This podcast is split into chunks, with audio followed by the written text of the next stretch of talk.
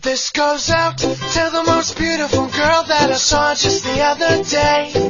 She had me slipping and she had me falling for her right away. This goes out to the one and only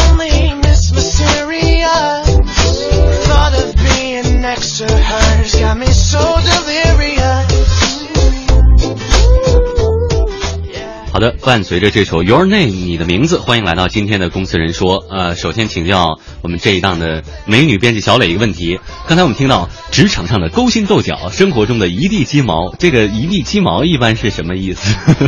哎，就你记不记得以前有一个电影儿？鸡毛信，哎呀，哎呀，暴露年龄了哪个年代的人？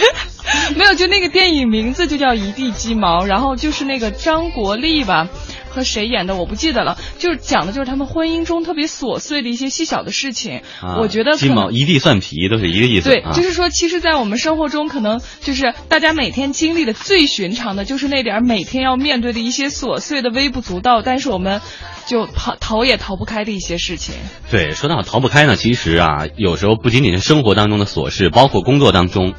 本来我已经做好了准备，本来呢我已经在各方面想去施展拳脚，但是一个名字挡在我的面前，那就是完美前任。对，就前任这个，就之前我们可能更多的理解是这种在感情上，就大家不是经常会说嘛，是吧？对，呃，对，就大家经常会说，就是说，哎呀，就是什么，呃，在你的那个另一半的心目中，永远挥之不去的那个人，就是前男友、前女友。所以就是前任，其实是一个大家想起来都觉得很头疼的一个事情。然后呢，但是可能我们以以前更多说的是感情上，其实在职场上也是一样一样的。嗯就比如说你进入职场以后，呃，然后完了以后，就像刚才富江说的，然后我还正准备就大干一场的时候，结果我突然发现，哎，所有人习惯的都是前任的模式，因为前任就是我前任的这个位置的这个人，他做的特别好，各方面可能都很好，业绩又好，跟下属的关系又好，然后上司也喜欢他，什么都特别好。就我们生活当中、工作当中，经常也会听到这样的话：旁边有人跟你说，哎，你不知道在你之前有一个谁谁谁，人家什么什么什么什么什么，就是邻居家孩子嘛，是吧啊？对就那种评价，嗯就让你觉得，你好像再怎么努力。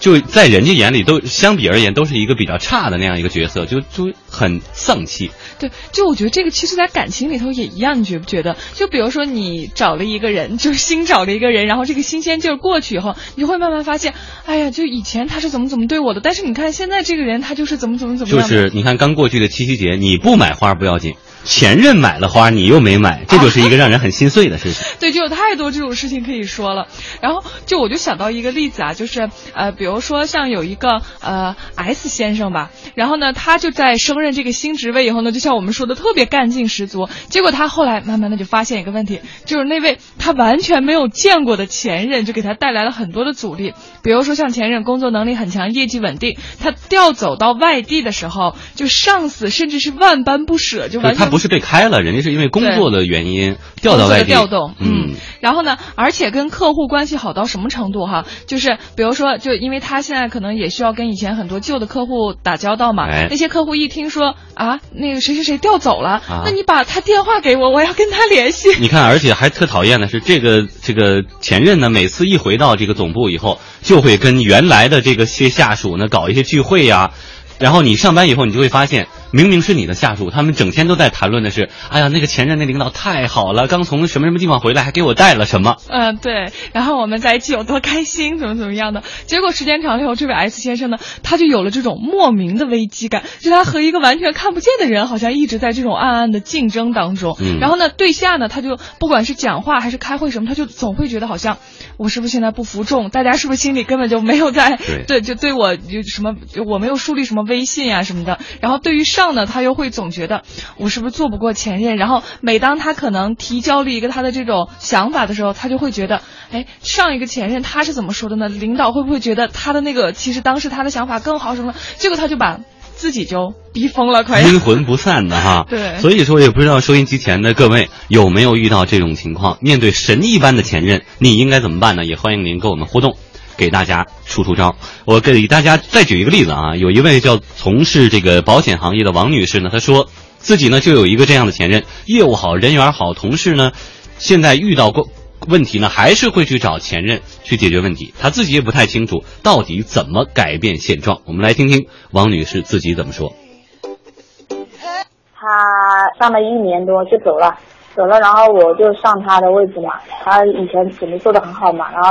大家都说以前他是怎么怎么怎么做的嘛，就是学习的产品学的很快嘛。我们这边的话，经常会有好多那种产品嘛，而且经常会升级，经常会更新，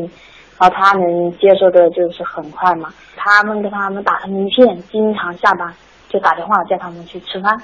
我每天也就这样做嘛，然后他们就总不喜欢把我跟他比较，然后经常他们有时候有有问题了，他们都不会问我了，就直接打电话还问人家，人家都辞职了还就问人家。现在呀，就是晚上来加班咯，就想表现好一点，就是无偿的加班嘛。哎，同样碰到这样问题的呢，是在金融公司工作的高女士。哎，这是另一个人了啊。对对对，然后她也就是遇到了一个很优秀的前任，但是呢，就是高女士她已经找见了解决的方法，就她自己总结了一下，总结以后呢，她就发现就是说，哎，对方好的我去向他学习，但是呢，同时我也要发挥我自己的特长，不能一味的去模仿。然后最终呢，她就和她的职场前任就还成了好朋友。哎，取长补短，为己所用，这一点很重要。我刚到这边来任职的时候，接的是那个前任那个嘛，他是后面是做我们这块的上司，相当于升职了一点嘛。反正他之前就做的很好，那段时间反正还蛮困扰的。做的好的时候呢，领导就会说是是他教的好啊；做的不好的时候，他就会说要向他学习啊，这一块怎么怎么样，他之前做的有多好，什么什么的。反正就是说不管怎么样，都是以他为中心的。后面自己调整了一下，想了一下，就是说他有他的优点，他确实做的挺好的。就是不管是说在业务那一块，还是说为人处事那一块，都处理的非常好。连我我都非常佩服他。我有些事要跟他学习，但不能全部都模仿他。就说我也要做出自己的一些特色过来。所以后面调整好，跟他关系反而更好了。我觉得后面他可以说都成了我的贵人嘛。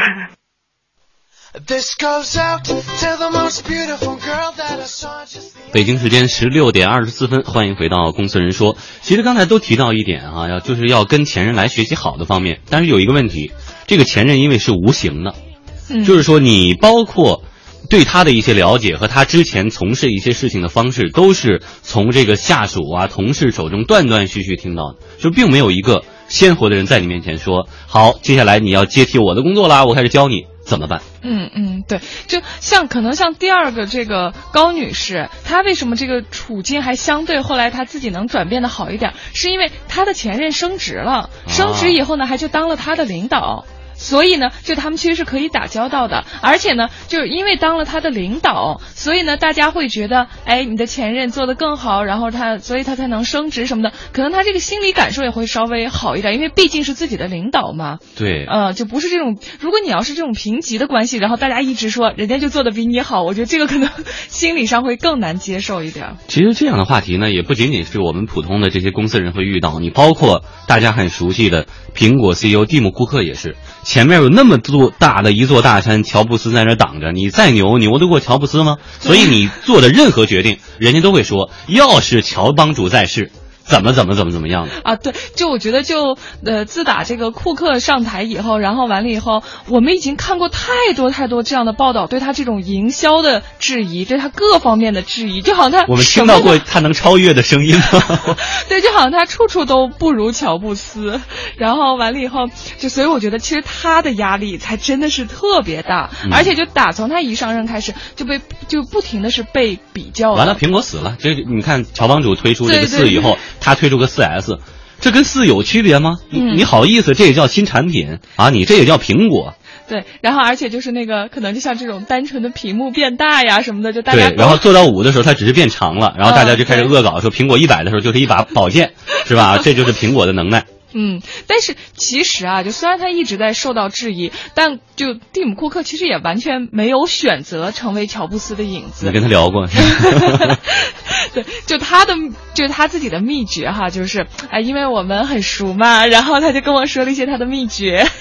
然后就是说，就充分的尊重前任，然后呢，就一边这种延续他比较耀眼的光芒，就在公司和市场上的积极影响来稳定民心。但是呢，就等局势平稳以后，候，也会去发展有自己风格的这种新的线路。所以呢，就我觉得，如果你要是遇到了这种神一般的前任的话，就我们一会儿半点广告后会给大家就是详细的说这个，就是说一些具体的方法呀，然后应对策略什么的。但是我觉得很基本的一点就是说，一定不要着着急急的去抹去他的这种痕迹，然后稳字当先。对对对，就千万不要就那种着急的那，然后来证明自己比他强，因为就我觉得就又说到感情上，你不觉得其实在这两个事情上还真是有相通之处？比如说，如果你就特别介意你另一半，然后对于前任的这种可能一一些美好的印象呀，或者什么，你就不或者停偶尔会提起的呀。嗯 对，然后你就不停的要去，就是说证明我就是比他好，你为什么要一直想他？然后怎么怎么，怎么，我就是要让你再也不想他，然后甚至要就是抹抹黑他在你心里中的这种印象。哇塞，我觉得那这就不光是徒劳，甚至有可能让你们的关系会更加的恶化。就会有反作用。我就让你说道理头头是道了。我嗯看回头你未来老公不停的提前任，我看你能不能受得了。对，所以我觉得就是首先就是说一定要特别的大度，就很那种就是一定要自己很自信、很大方的去面对这个事情。嗯然后呢，而且一开始就一定要稳住局势。对，说到这个稳呢，就是因为主要的大家对于前任的留恋，还是因为时间的问题。随着时间慢慢慢慢的往下进行，一定是会越来越淡，这是其一。另外一点，当你发现前任非常受拥戴的时候，一定要给别人的一种感觉呢是。是我一定会，我虽然不如他，我现在不如他，但是我会一直努力，不断的向前任接近，哪怕达到他的八成九成，然后我们继续开始愉快的共事，这样一种态度，起码是不招人反感。嗯，对，而且就还有一个，我觉得就是说，呃。其实是一个习惯，就你的前任固然是好，但是很多时候是习惯。你现在要来打破之前的习惯，你要做一些新的尝试什么的，那我觉得必然大部分人都不太喜欢改变嘛，就肯定会觉得，哎，我已经很习惯之前的模式、之前的状态什么的，所以其实碰见的一些问题也是很正常的。就关键就在于你要能沉得住气，然后，嗯 对对对，轻点刹车，你刹急了，车容易翻，是吧？自己先赶紧进入这个集体当中。好，在一小段广告之后，我们继续来为您说一说，遇到神一般的前任，我该怎么做？This goes out to the most beautiful girl that I saw just the other day. She had me slipping and she had me falling for her right away.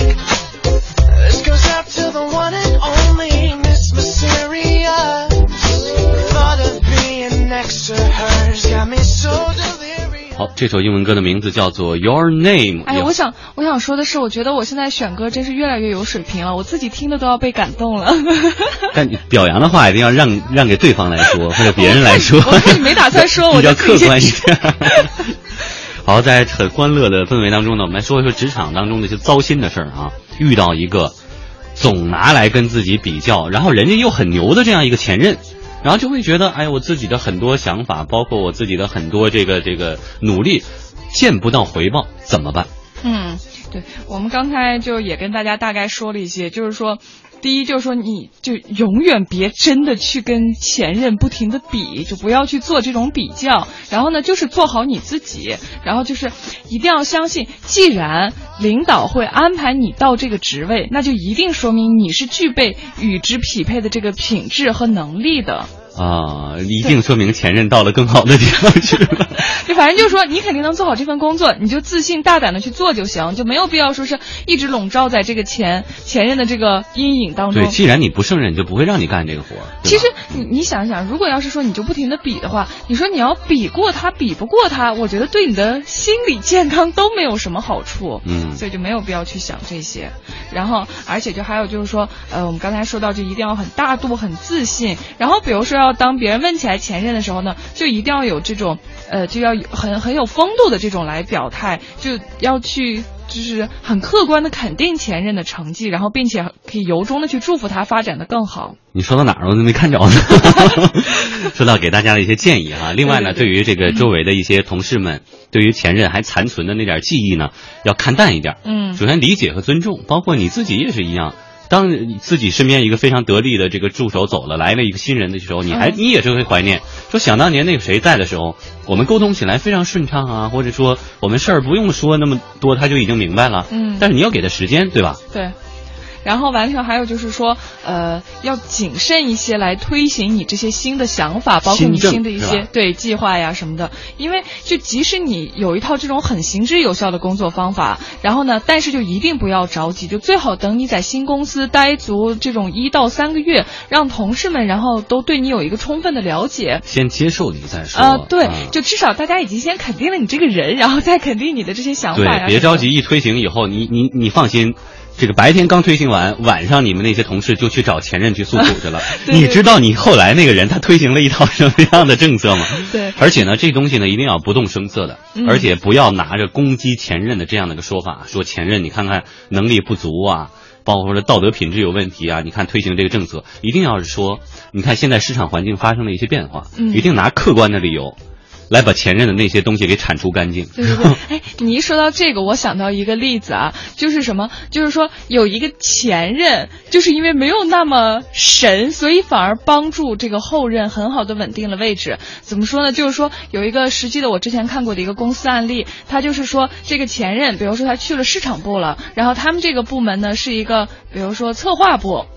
然后后来呢，呃。就因为大家那个公司开会的时候还是都要在一起嘛，结果开会的时候，每次这个前任可能就都会说，哎，我觉得策划部其实应该怎么怎么样更好，然后是不是？这还过来指挥呢？对他不停的就这种指挥，但实际上他现在已经不是策划部的领导，而且人家策划部现在有自己的这个新的这个领导，他就会不停的这样说什么的，而且就会总会可能或多或少的就指责你们现在推行的这些，我觉得根本就就拿出太上皇的那个价值、啊。对对对对，就这样，其实反而让大家对他并没有什么好感。就即使可能之前还比较留恋前任，但是后来就会发现，哎，他怎么是一个这么小气，或者说是一个这样子的人？发现是一方面，另一方面呢，现在留下的人不用多久就转明白了，我现在得跟着谁混，嗯，是不是？你去跟着人家那个原来那个领导，他能对你有多好呢？嗯另外一点呢，关于这个跟下属的一些沟通的问题，为什么是这样，不是那样的？我相信每一个后后任都会遇到，并不是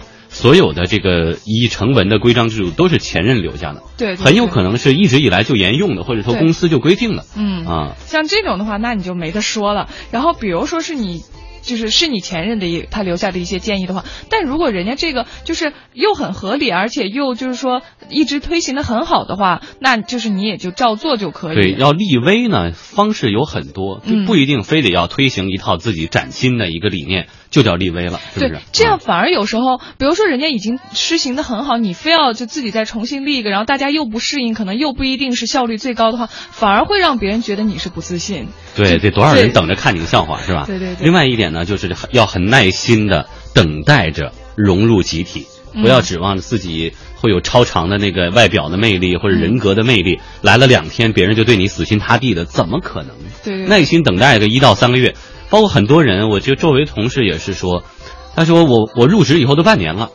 我对大家都很好，但是就是不接纳我。就是有一次我们出去聚会的时候，我喝多了，反倒同事们认为，哎，这是自己人了。嗯所以说他是需要某一两个契机的时候，才会让别人觉得真正的能够接受你。对对对，然后还有就是像我们刚才就是那个高女士她也说到，就说可能创造自己的这种独特性，就是我发挥我的专长，然后我去做我更有优势的事情。但是这个的前提呢，就是说你可以个性化，你可以把你的风格带到就是你的这个集体中来，但一定不是那种就是说让人觉得很就是棱角，然后特别明显，然后甚至让别人都觉得不太舒服，跟你相处可能你过于有个性，别人都没有办法跟你去很好的沟通。如果是这样子的话，其实就比较会招人讨厌。对，我就觉得还是相信时间的力量，对吧？嗯，赵本山的话说，你就是有一个很牛的前任怎么办呢？凑合过吧，还能离咋的，是吧？坚持一下啊，相信一定会越来越好的。对好，那么明天的节目呢，我们会继续走进公司，